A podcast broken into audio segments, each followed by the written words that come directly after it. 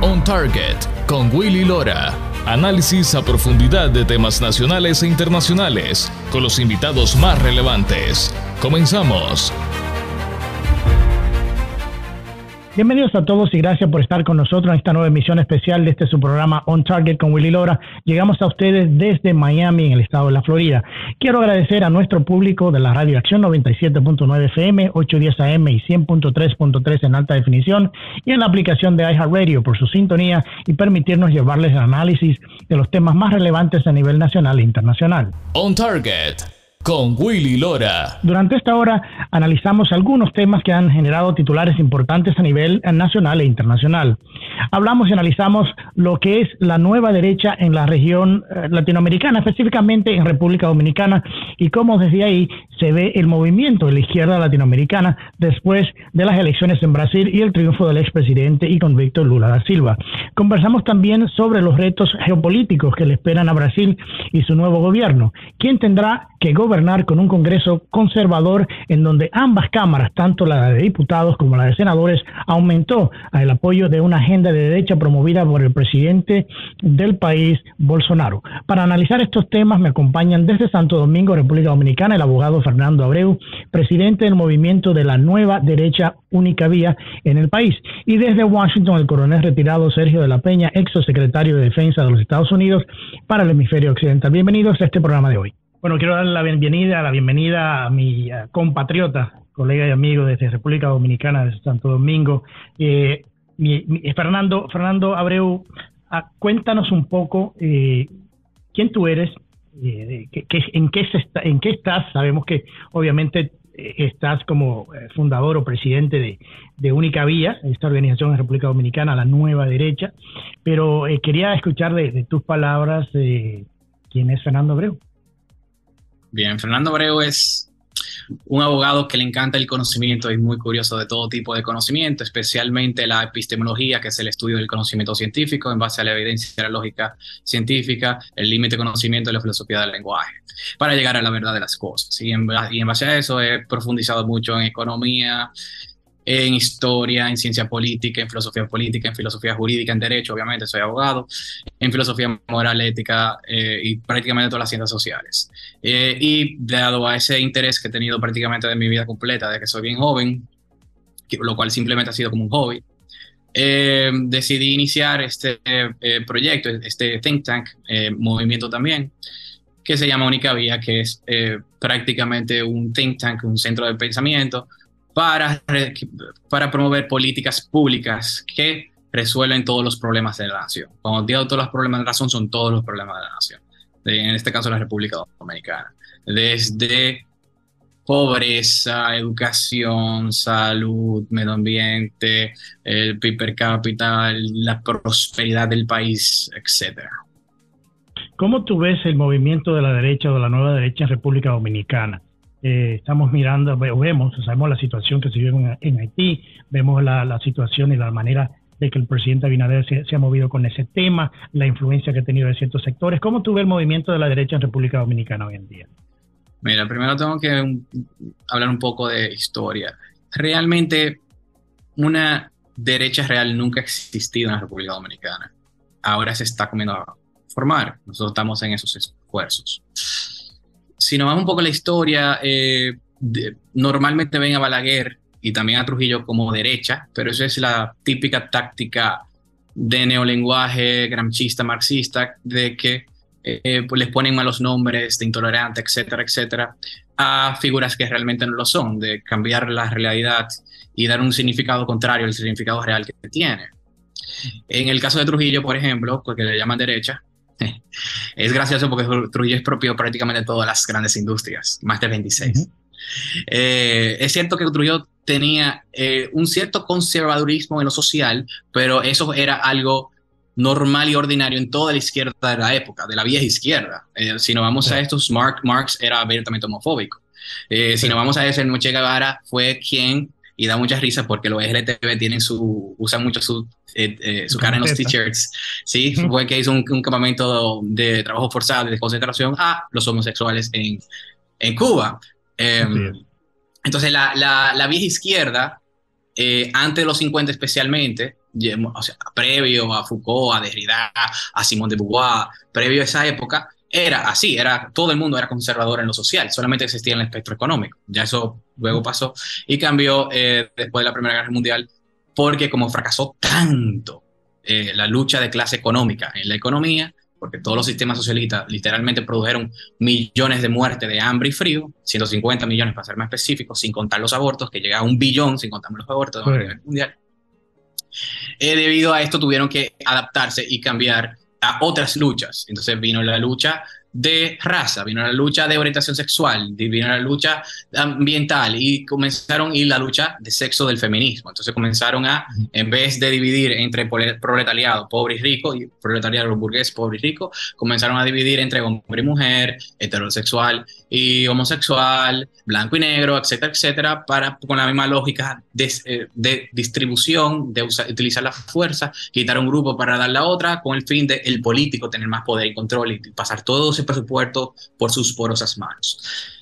Entonces, debido a eso, eh, todo el mundo era conservador social en aquella época, solamente en la esfera económica, pero en lo, en lo económico fue súper de izquierdas, creó prácticamente todos los ministerios, creó muchísimos ministerios, subió los, creó todos los impuestos, el impuesto sobre la renta no existía, lo creó, el impuesto sobre las sucesiones lo creó, el impuesto sobre la donación lo creó, eh, y creó muchísimos impuestos particulares, eh, y bueno, y expandió el Estado y creó muchísimas instituciones, todas las instituciones nefastas que vemos hoy en día. Entonces Trujillo era para nada de derecha, Trujillo era de izquierdas, tanto así que incluso promovía el trabajo obligatorio, igual como se promovía en la Unión Soviética y en todos los sistemas comunistas, que todo el mundo tenía que trabajar, eh, que al final es la, misma esclavitud de la izquierda.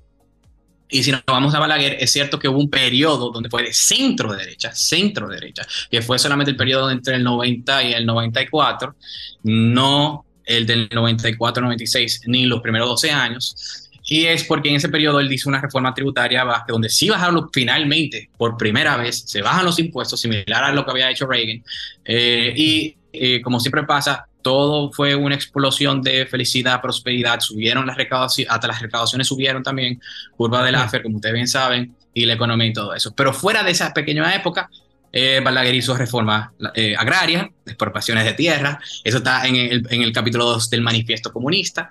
Afuera de eso, Balaguer subió en promedio el gasto público cada año, creó muchísimas instituciones, controló precios, algo sumamente de izquierda. entonces, no, eh, poniendo pregunta, ahora que se está comenzando a formar una nueva derecha, que realmente nunca ha existido, nada más existió esa vieja derecha Balaguer centrista, que es una característica de la vieja eh, derecha, que es más o menos como lo que se le dice en Estados Unidos los neocons, que realmente no reducen eh, los gastos, los John McCain, los Mitt Romney, ese lado malo, ese lado centrista, Cheney, ese lado centrista que no sirve para nada, que son, son Democrats light, son, son eh, izquierdistas blandos, pero realmente no son realmente derecha. Esa es la vieja derecha y eso eh, ahora se está cambiando, porque ya hay una tendencia internacional en que se está promoviendo de una unión de libertarios de derecha, porque hay muchos tipos de libertarios, no, no estoy hablando de los libertarios progresistas, eh, que ahora mismo en Estados Unidos hay un fight for el, el soul del, del, Libertarian Party. Una lucha por, la, por, básicamente el alma de, del alma del, del, Partido Libertad, del Partido Libertario, eh, eh, minoritario en Estados Unidos, pero que tiene su voto, tiene un 3%, no es poca cosa. Eh, entre libertarios progresistas y libertarios conservadores. Y ahora está Justin Amash, Amash, que era el que presidía, está perdiendo esa batalla y está ganando ahora el libertarismo conservador, gracias a Dios, que es eh, un libertarismo mucho más fundamentado, eh, con mucha más ética, etcétera, que no se, no se mezcla con ese progresismo social. Eh, entonces, hay una unión entre libertarios de derechas, libertarios conservadores y conservadores auténticos, no conservadores estatistas como los neocons, etcétera. Entonces, esas dos facciones se están reuniendo en el mundo completo y gracias a las redes sociales, a pesar de ser hipercensuradas, se está dejando conocer y hay actores como nosotros en República Dominicana, hay muchos otros autores en, de los demás países que están promoviendo esto, como Vox en España, Javier Milei en Argentina, Axel Kaiser y Cas en Chile, eh, etcétera, etcétera. Entonces, eh, que no somos los únicos en República Dominicana, pero sí uno de los que más, uno de los principales que lo más, más promueve esta nueva derecha, que es muy diferente a la vieja derecha. Sí, es muy diferente. Uno, uno de los temas importantes que vimos esta semana que, que pasó fue las elecciones en Brasil y obviamente la izquierda toma, toma control de eh, ahora de lo que va a ser eh, la presidencia en Brasil, dentro también de un Congreso eh, que aumentó su apoyo a, la derecha al presidente Bolsonaro. O sea, ¿cómo ahora nos vemos nosotros con una Latinoamérica, una Iberoamérica completamente de izquierda, ah, en, una lucha de que de, de, preservar, por lo menos de, guardar eh, lo que son los valores tradicionales de, de lo que son los De hecho, es muy gracioso porque le, están llamando la URSS, la Unión de las Repúblicas Socialistas Suramericanas. Eh, fíjate, así que el, el mapa está totalmente rojo, Totalmente. Totalmente, o sea, con muy pocas excepciones, como la calle Pou, como el de Uruguay, eh, y algunas, algunas de centro como la misma República Dominicana y como el mismo Bukele, que no es de derecha 100%, solamente en el nacionalismo, sino que de centro en lo económico, en dos o tres temas más. Pero él sí está teniendo, no es para hablar de Bukele, pero sí está teniendo una evolución más hacia la derecha. Ya, por ejemplo, pasó, él pasó de comenzar a ser globalista, lo era al principio, lo admitió, a ser antiglobalista a estar en contra de la ONU. Entonces él tiene una evolución y ojalá llegue también a la derecha en lo económico, es posible.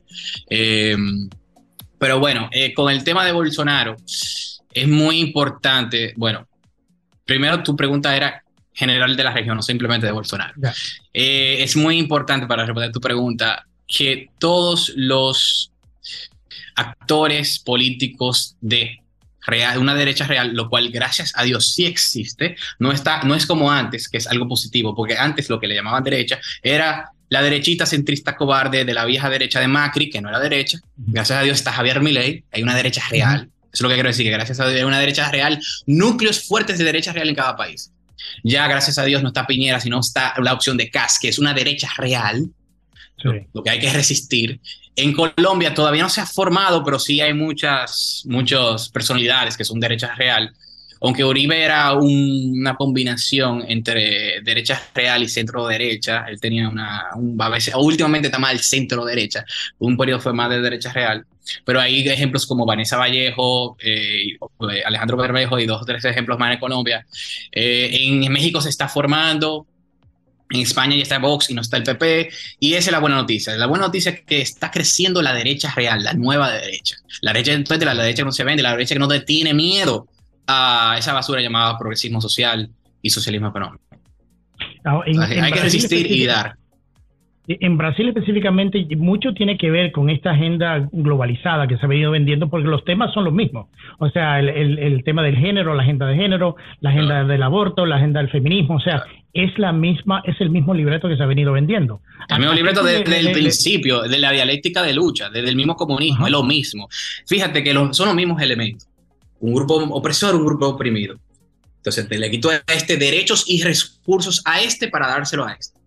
En el, socialismo era directamente los recursos con impuestos y expropiaciones, pero en el feminismo es directamente con cuotas y un trato desigual frente a la ley, que no solamente es un autoritario en sí y uso de la fuerza en sí, sino también que literalmente denigra a la mujer, la trata como si fuera inferior, es un insulto a la mujer porque le dice a la mujer que no puede lograr todo lo que quiere, no puede lograr superarse si no es con la ayuda del Estado, lo cual es una gran falacia porque hay muchísimos países como República Dominicana donde ya las mujeres ganan más. En República Dominicana, por ponerte el caso de nosotros, las mujeres ganan un 6.1% más que los hombres tanto en la economía formal como en la informal, la economía agregada por completo. Encima de eso, tienen el 51% de los puestos gerenciales. Escucha, de los puestos gerenciales, las mujeres literalmente mandan el glass ceiling ese que venden allá en Estados Unidos, que le encanta hablar a, los progresistas y a los socialistas de eso, es totalmente falso. Y en muchas de sus países y los países desarrollados usan falacias estadísticas para hablar de eso, porque por ejemplo no controlan por hora, los hombres suelen trabajar más horas cuando tú ves las estadísticas, eh, por muchísimos temas que son obvios, porque la mujer tiene mayor apego a los hijos, etcétera, eh, fuera la que tuvo el embarazo, amamenta, entonces naturalmente los hombres por muchas razones trabajan, tienen a trabajar un, poco más, no es una opinión mía, es lo que enseña la estadística. Y cuando tú no controlas por hora, el promedio hora, obviamente te va a salir que los hombres ganan un poco más, pero cuando tú controlas por hora, y, lo, y lleva el tiempo de mes a, a hora, salario por hora, ahí tiende a desaparecer en muchísimos países, no solamente República Dominicana. Que eso es algo bien eh, bien claro que hay que tener en cuenta. Esas falacias vamos a vamos a mi primera pausa, la conversación está muy buena, así que ya regresamos con más porque quiero meterme un poco con el tema también de lo que es Estados Unidos, las elecciones aquí en, este lado del mundo, la, que va a tener un impacto obviamente en una agenda financiada de 2030 por parte del Congreso, así que no te vayas que ya regresamos con más después de la pausa. On Target con Willy Lora Periodismo auténtico y objetivo. Ya regresamos. On Target con Willy Lora. Actualidad y puntos de vista integrales. Ya estamos de vuelta. Ya estamos de regreso con su programa On Target con Willy Lora. Y gracias, seguimos en una conversación muy interesante con mi compatriota y, colega Fernando Abreu desde República Dominicana, Santo Domingo, que es el fundador de, de UNEGAVIA, una organización de, derecha en, esta, República Dominicana eh, nueva, que representa la nueva derecha. Así que, eh, Fernando, eh, hablamos hace un momento de, obviamente, el movimiento de la izquierda y todo, y, lo que hablamos que pasó en Brasil. Pero específicamente en Brasil, ¿a qué tú le debes ese triunfo de Lula a sabiendas de que la, persona o, el personaje fue, fue convicto de corrupción?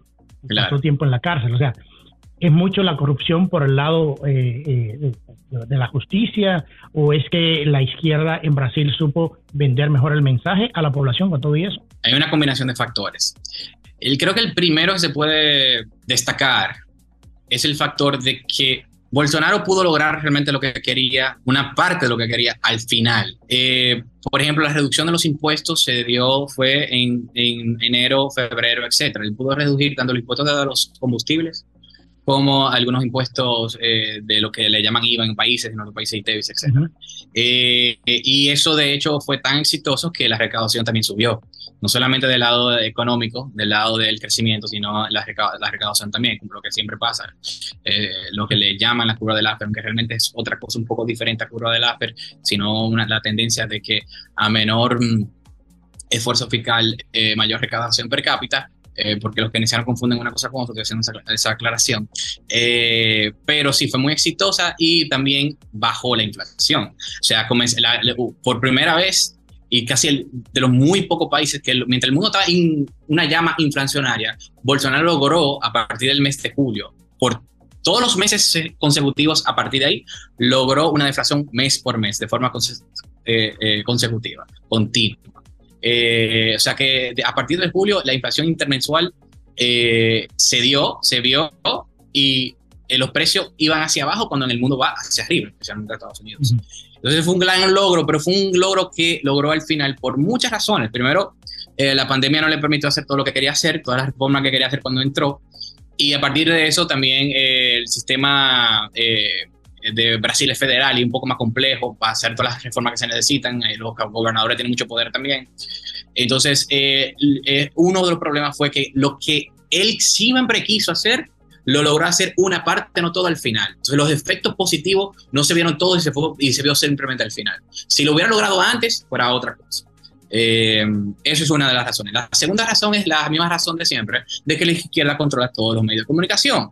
Por la estrategia escrita y planificada del grancismo, de Gramsci, de que hay que infiltrar todos los medios de comunicación, las universidades, la academia, la cultura, el arte, el cine, eh, prácticamente todo lo que se puede imaginar. Aparte también ya tienen controladas las redes, eh, los que son de derecha están censurados prácticamente, es ilegal ser de derecha en todas las redes, con excepción a Twitter ahora va a comenzar y vamos a ver si realmente se logra, eh, pero supuestamente va a comenzar.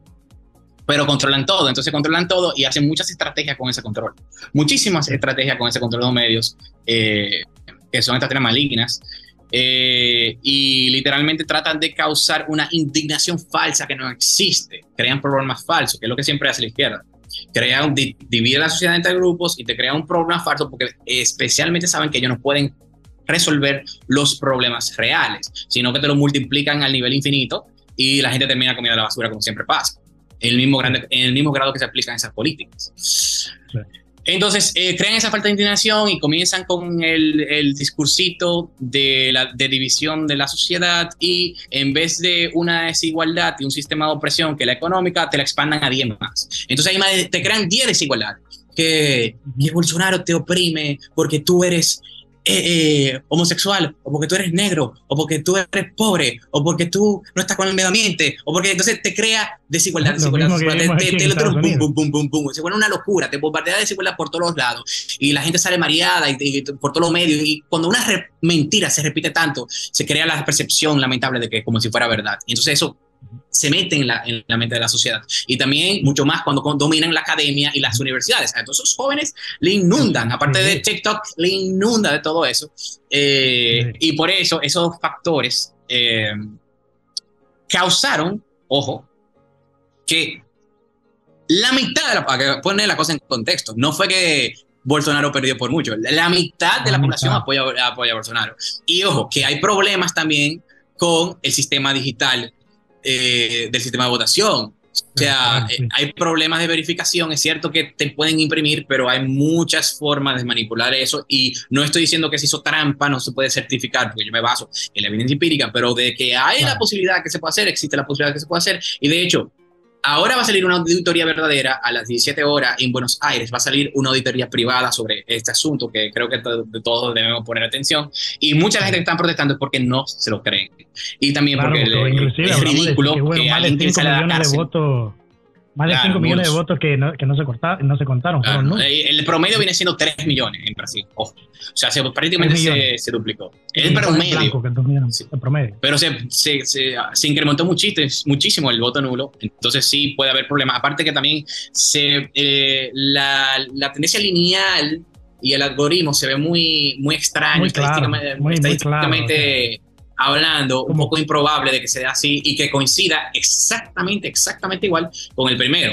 Ojo, quiero ser muy, responsable porque nosotros, y la, yo soy de opinión que la nueva derecha se tiene que fundamentar en lógica y evidencia. No estoy diciendo que eso es trampa, estoy diciendo que hay que investigar más, que ese sistema en sí no se debería usar, se debería usar a, la, a la, antigua con votos, con pads físicos, no electrónicos, porque es es tendente a ser manipulado. Y aparte de todo lo que hemos visto con las empresas Smartmatic en todas estas elecciones donde sí se usó fraude totalmente comprobado. Entonces es un sistema no confiable y hay que tener cuidado y hay que hacer una auditoría mayor. Eso es lo que estoy diciendo tengo Para que izquierda no coja un pedacito y no digan conspiranoico. Nosotros no somos conspiranoicos. Nosotros somos bien responsables y somos los únicos que, de, que defendemos toda la postura en base a evidencia y lógica. Ustedes, los y zurdos. y, basado, y basado en evidencia, evidencia clara.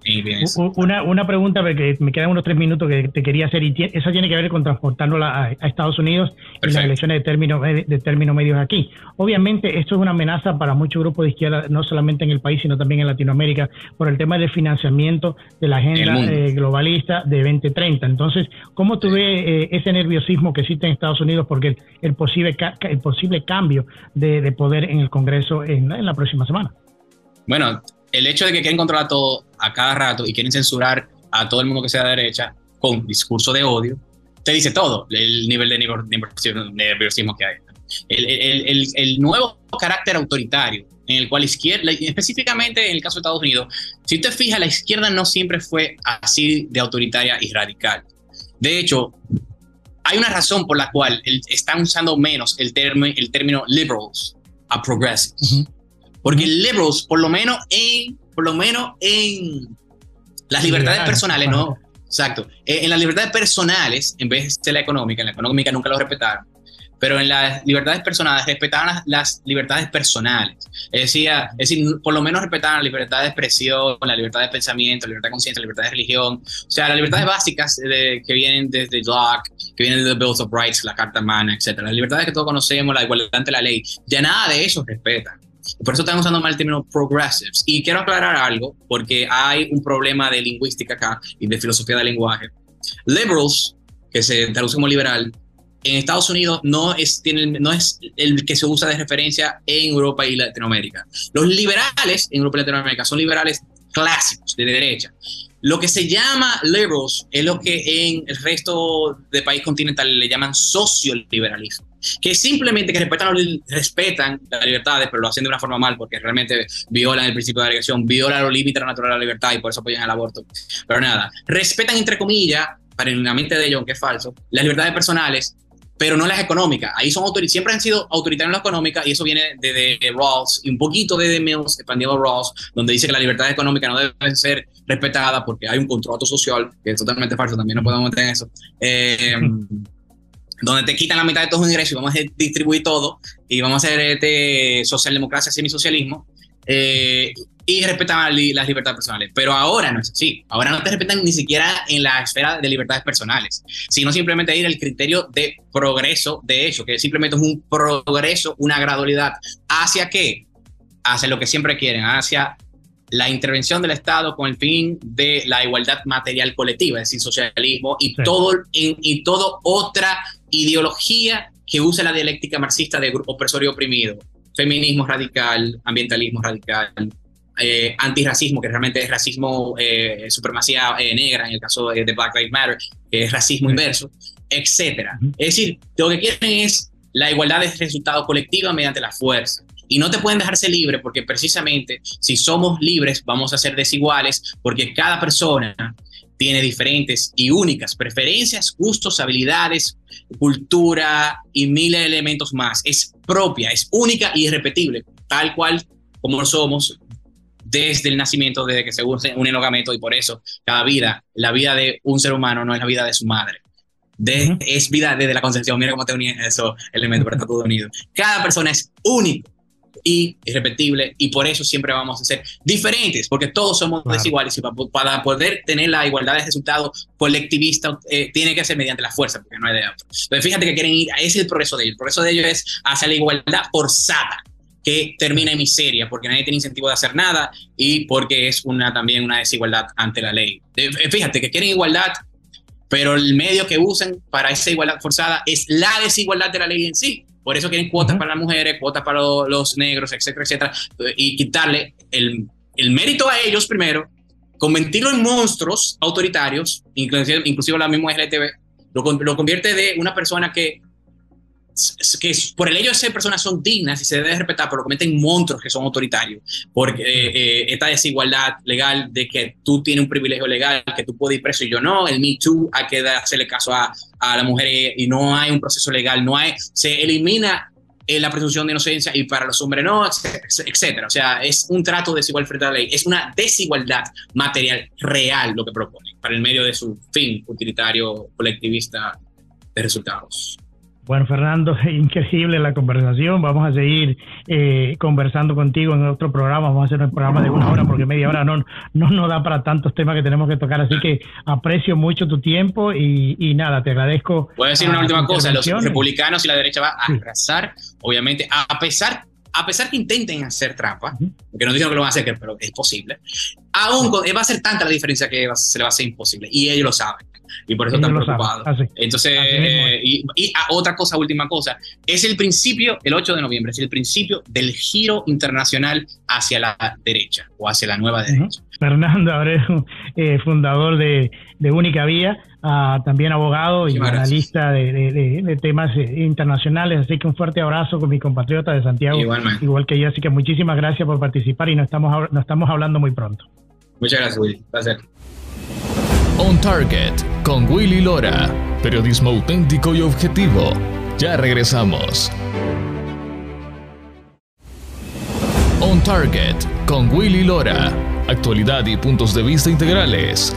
Ya estamos de vuelta. Bueno, y quiero darle las gracias a mi colega y amigo, el coronel retirado Sergio de la Peña, que nos acompaña en este último segmento del programa. Sergio, bienvenido, ¿cómo estás? Muy bien, gracias Willy. Espero que igual a todos tus audientes de podcast. Bueno, quería eh, comenzar esta conversación contigo básicamente por tu experiencia como subsecretario de Defensa para el hemisferio occidental, de tu, de tu consideración y tu opinión sobre lo que vimos en, en las elecciones en Brasil, donde sale electo el expresidente y también convicto eh, eh, Lula da Silva como el nuevo líder de, de Brasil, en momentos en los cuales estratégicamente se convierte en una, en una pregunta importante para Estados Unidos. Quería eh, eh, que entendiéramos y que la audiencia entendiera cuál es tu valoración de lo que vimos en las elecciones en Brasil y los resultados. Mira, el, el ambiente ha cambiado significativamente del tiempo que yo estuve en el Pentágono. Eh, hemos visto un cambio hacia gobiernos de la izquierda casi sin precedente. Empezamos con Perú y luego después Chile y luego después Honduras, Colombia y ahora Brasil. Así que los cambios han sido significativos y eso obviamente va a tener sus repercusiones. Lo que sí sabemos también, especialmente en la elección de, Brasil, es que es, un socio tremendo con los Estados Unidos y ya hemos tenido relaciones con el presidente Lula anteriormente. Ahora, obviamente, las condiciones han cambiado un poco porque ya sabemos, como has indicado, él estuvo eh, acusado, estuvo en cárcel y por una irregularidad del, de la Corte Suprema salió a lanzarse de, eh, de, candidato y ahora el país está dividido casi por la mitad. Entonces, eso va a tener sus repercusiones a largo plazo. Pero lo que sí sabemos de Brasil es que es un país estable, es un país con el cual hemos tenido relaciones en tiempos eh, favorables y no tan favorables, pero típicamente han sido favorables. La, relación entre Brasil y los Estados Unidos ha siempre sido, siempre ha sido eh, favorable o neutral, por decirlo así. Eh, en las épocas que hemos tenido en relación con el señor Lula, empezaron un poco tibias y poco a poco se fue mejorando la relación. Así que yo lo que pienso es que va a ser moderado por todo lo que tiene que enfrentar. Hemos hablado de la situación económica del país. Estamos viendo que también parte de la razón por la cual fue elegido fue en respuesta a lo que pasó con COVID, que también fue muchas de las razones por la cual aquí en los Estados Unidos tuvimos el resultado que tuvimos. Así que yo veo esto desde el punto de vista más cauteloso, lo veo con, eh, con esperanza que podemos eh, establecer una relación institucional con el gobierno del, señor Lula de Silva. Y en este mundo todos tenemos que tomar en cuenta que nuestros gobiernos ya son más maduros, tenemos instituciones fortalecidas que continuamos con la gran mayoría de, los, de las relaciones que tenemos económicas, políticas, este, militares, eh, informativas, eh, comerciales, todo eso debe de de permanecer y esperamos que así sea. ¿Cómo tú ves el hecho de que ahora se le añade o se le suma a esta elección en Brasil con Lula da Silva un aliado todavía mucho más estratégico a China, que tiene una gran influencia ahora en la región, la China comunista? ¿Qué tan problemático puede ser esto en medio de la geopolítica que vivimos ahora mismo para el mismo Estados Unidos, eh, eh, el triunfo de Lula da Silva, teniendo esa influencia china eh, tan cerca ahora, o sea, con el país más de una economía tan grande, en los países más grandes, el país más grande de, Sudamérica, básicamente. Yo pienso que la relación con, Chiva, con China iba a existir aunque no hubiera ganado el señor este Lula, porque la relación que tiene China con el resto del mundo comercialmente es una que está casi inextraíble. Por ejemplo, los Estados Unidos, su tercer socio es China. Primero es Canadá, segundo México y luego después China. Así que todos tenemos esa asociación con China. Y hay que tomar en cuenta de que no son aliados, porque para ser aliado tiene uno que tener un tratado que es aprobado por, por congresos de ambos lados. Así que lo que tenemos es una, son socios. En, en el caso de China, todos somos socios comerciales con China. Típicamente lo que queremos es ser socios, pero a veces estamos en competencia y esperamos que no llegamos al punto que seamos adversarios y peor todavía que seamos enemigos. Lo que pasa con China es que sí va a tener una influencia más grande en Brasil. Y eso es algo que tenemos que ver a largo plazo, a ver cómo se gestiona esa relación, porque como digo, aquí con los Estados Unidos tenemos una relación comercial con China. Casi todo lo que compramos es manufacturado en China. Ahora, China también tiene sus retos, así que todos estamos enfrentando una situación económica mundial que va a ser bastante difícil para todos. Así que la manera en cual los gobiernos gestionen eh, esa situación va a ser clave. Eh, yo no pienso que inmediatamente los chinos se vayan a apoderar de Brasil, porque eso no, no va a suceder. Lo que sí puede ser es que tengan todavía más influencia. Acuérdate que los Estados Unidos eran antes el socio principal comercial de Brasil y ahora lo es China. Pero todavía sí, si ves el, el, la Cámara de Comercio Americana, en Brasil es una de las más grandes del mundo. Así que la relación comercial con, con Brasil va a continuar. Me imagino que los chinos van a tratar de vender su mercancía, pero también eh, Brasil tiene que tomar en cuenta que su tecnología está más asociada con la tecnología del, del, occidente, la tecnología americana y europea. Por ejemplo, Embraer es una de las compañías más grandes que tiene Brasil en el tema de, aviones comerciales eh, de, mediano tamaño. Es, son uno de los líderes en ese, en ese eh, aspecto. Eh, eso lo pienso es que va a continuar con una orientación más al mercado de, del occidente. Ahora, obviamente me imagino que China también pueda tener ciertas influencias porque ellos también quieren emplear esa, esa, ese comercio, pero lo que también estamos viendo es que en China tienen sus problemas económicos, especialmente ahora con el cambio de gobierno. Así que tenemos ah, mucha incertidumbre y eso es lo que vamos a ver a cercano futuro, cómo se gestiona. ¿Cómo tú ves el hecho de que, o sea, le baja un poquito la atención al tema de la, de la influencia china en, en, Brasil? El hecho de que el presidente Bolsonaro y su partido aumentó eh, eh, la cantidad de diputados y senadores que tienen en el Congreso. O sea, básicamente una agenda que estaría manejada mucho en el Congreso ah, eh, por, por las personas o los seguidores o los diputados y congresistas del presidente Bolsonaro. Entonces, ¿cómo tú ves ese balance que, que se da ahora en Brasil en ese sentido? ¿Tú crees que el presidente Lula a lo mejor se sienta un poco cohibido y comience a, a, gobernar en cierta manera con, con órdenes ejecutivas como ha pasado aquí en Estados Unidos? La naturaleza de Brasil, la naturaleza de los Estados Unidos son distintas. Uno ve la historia de los Estados Unidos, uno ve la historia de Brasil. Los Estados Unidos fue un país que fue formado por una revolución que separó de la madre patria. Brasil, como Canadá, no lo es así. Y la naturaleza de la política en Brasil es de más debate, es de más, este, es menos eh, motivada por emoción, por decirlo así.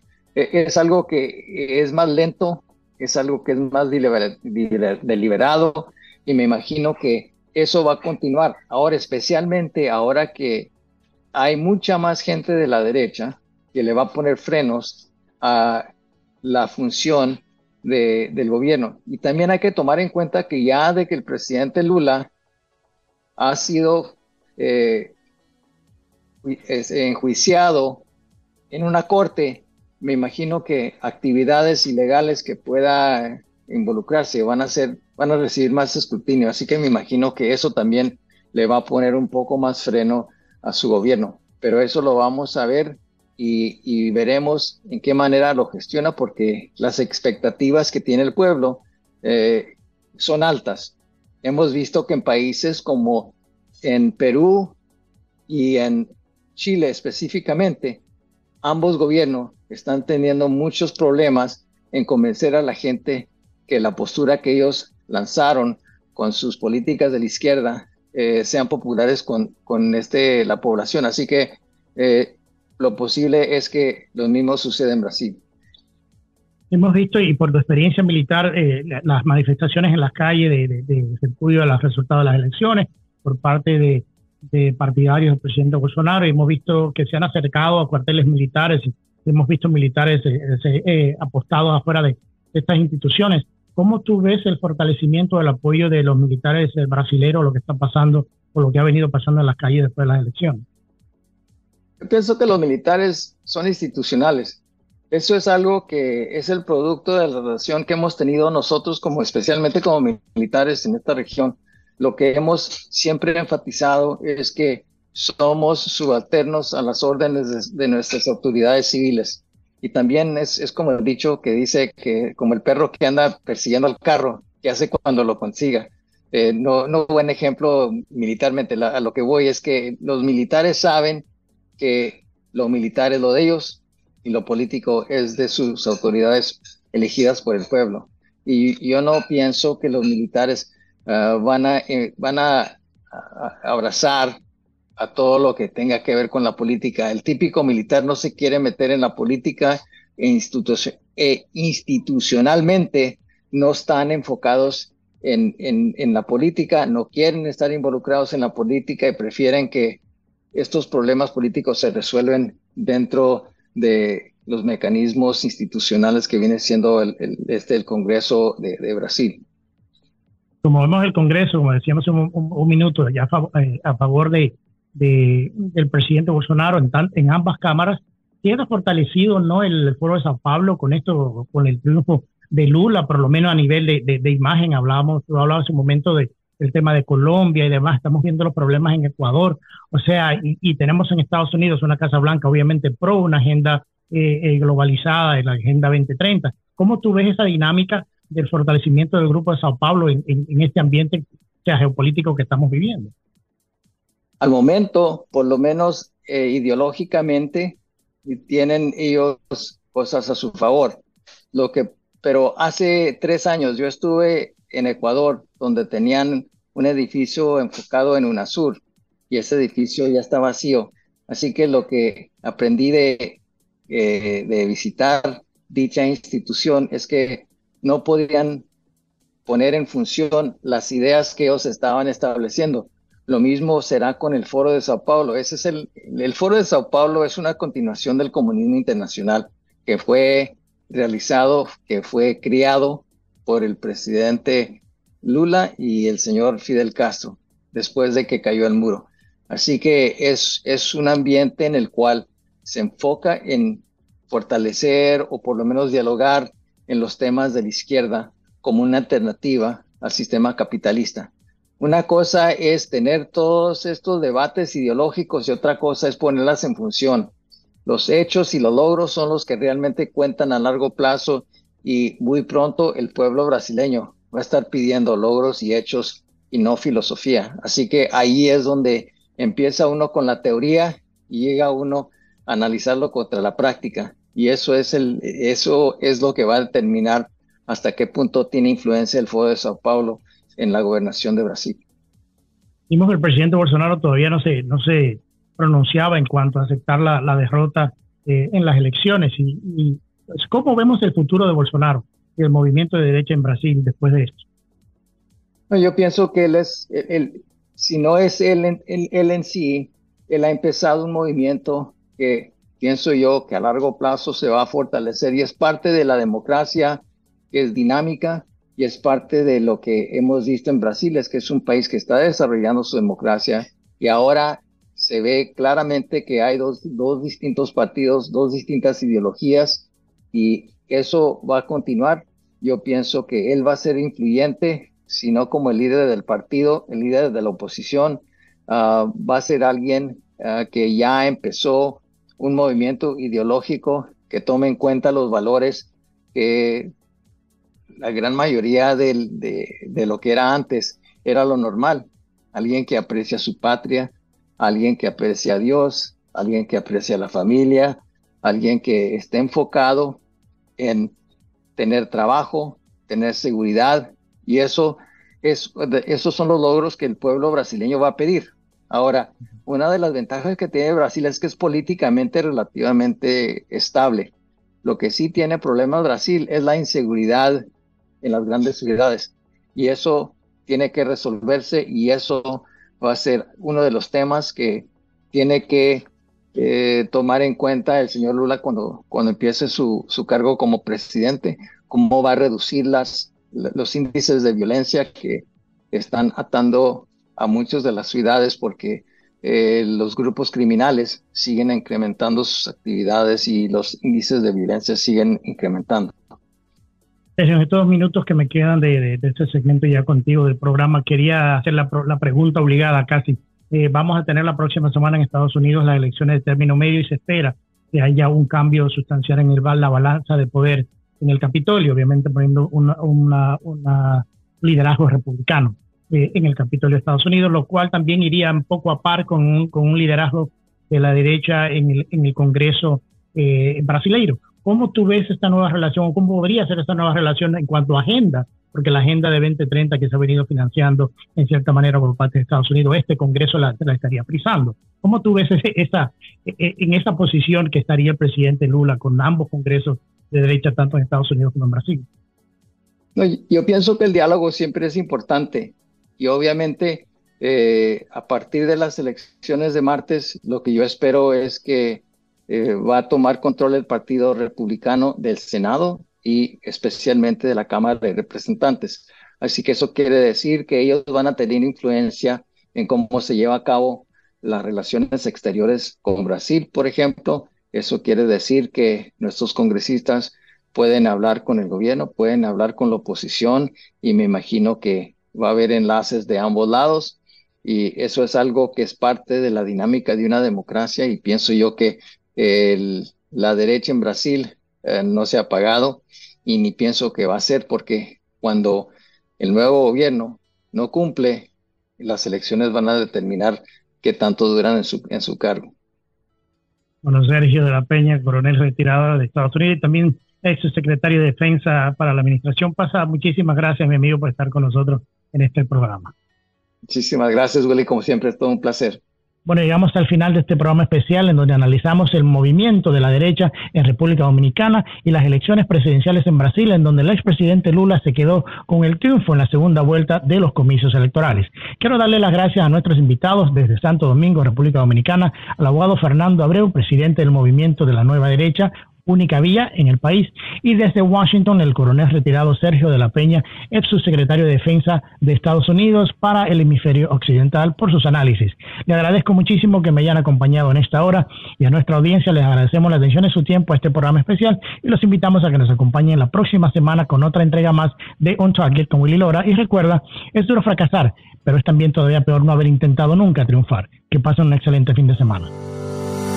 On Target con Willy Lora. Gracias por su compañía. Escúchanos nuevamente en nuestra próxima entrega en Radio 97.9 FM en iHeart Radio.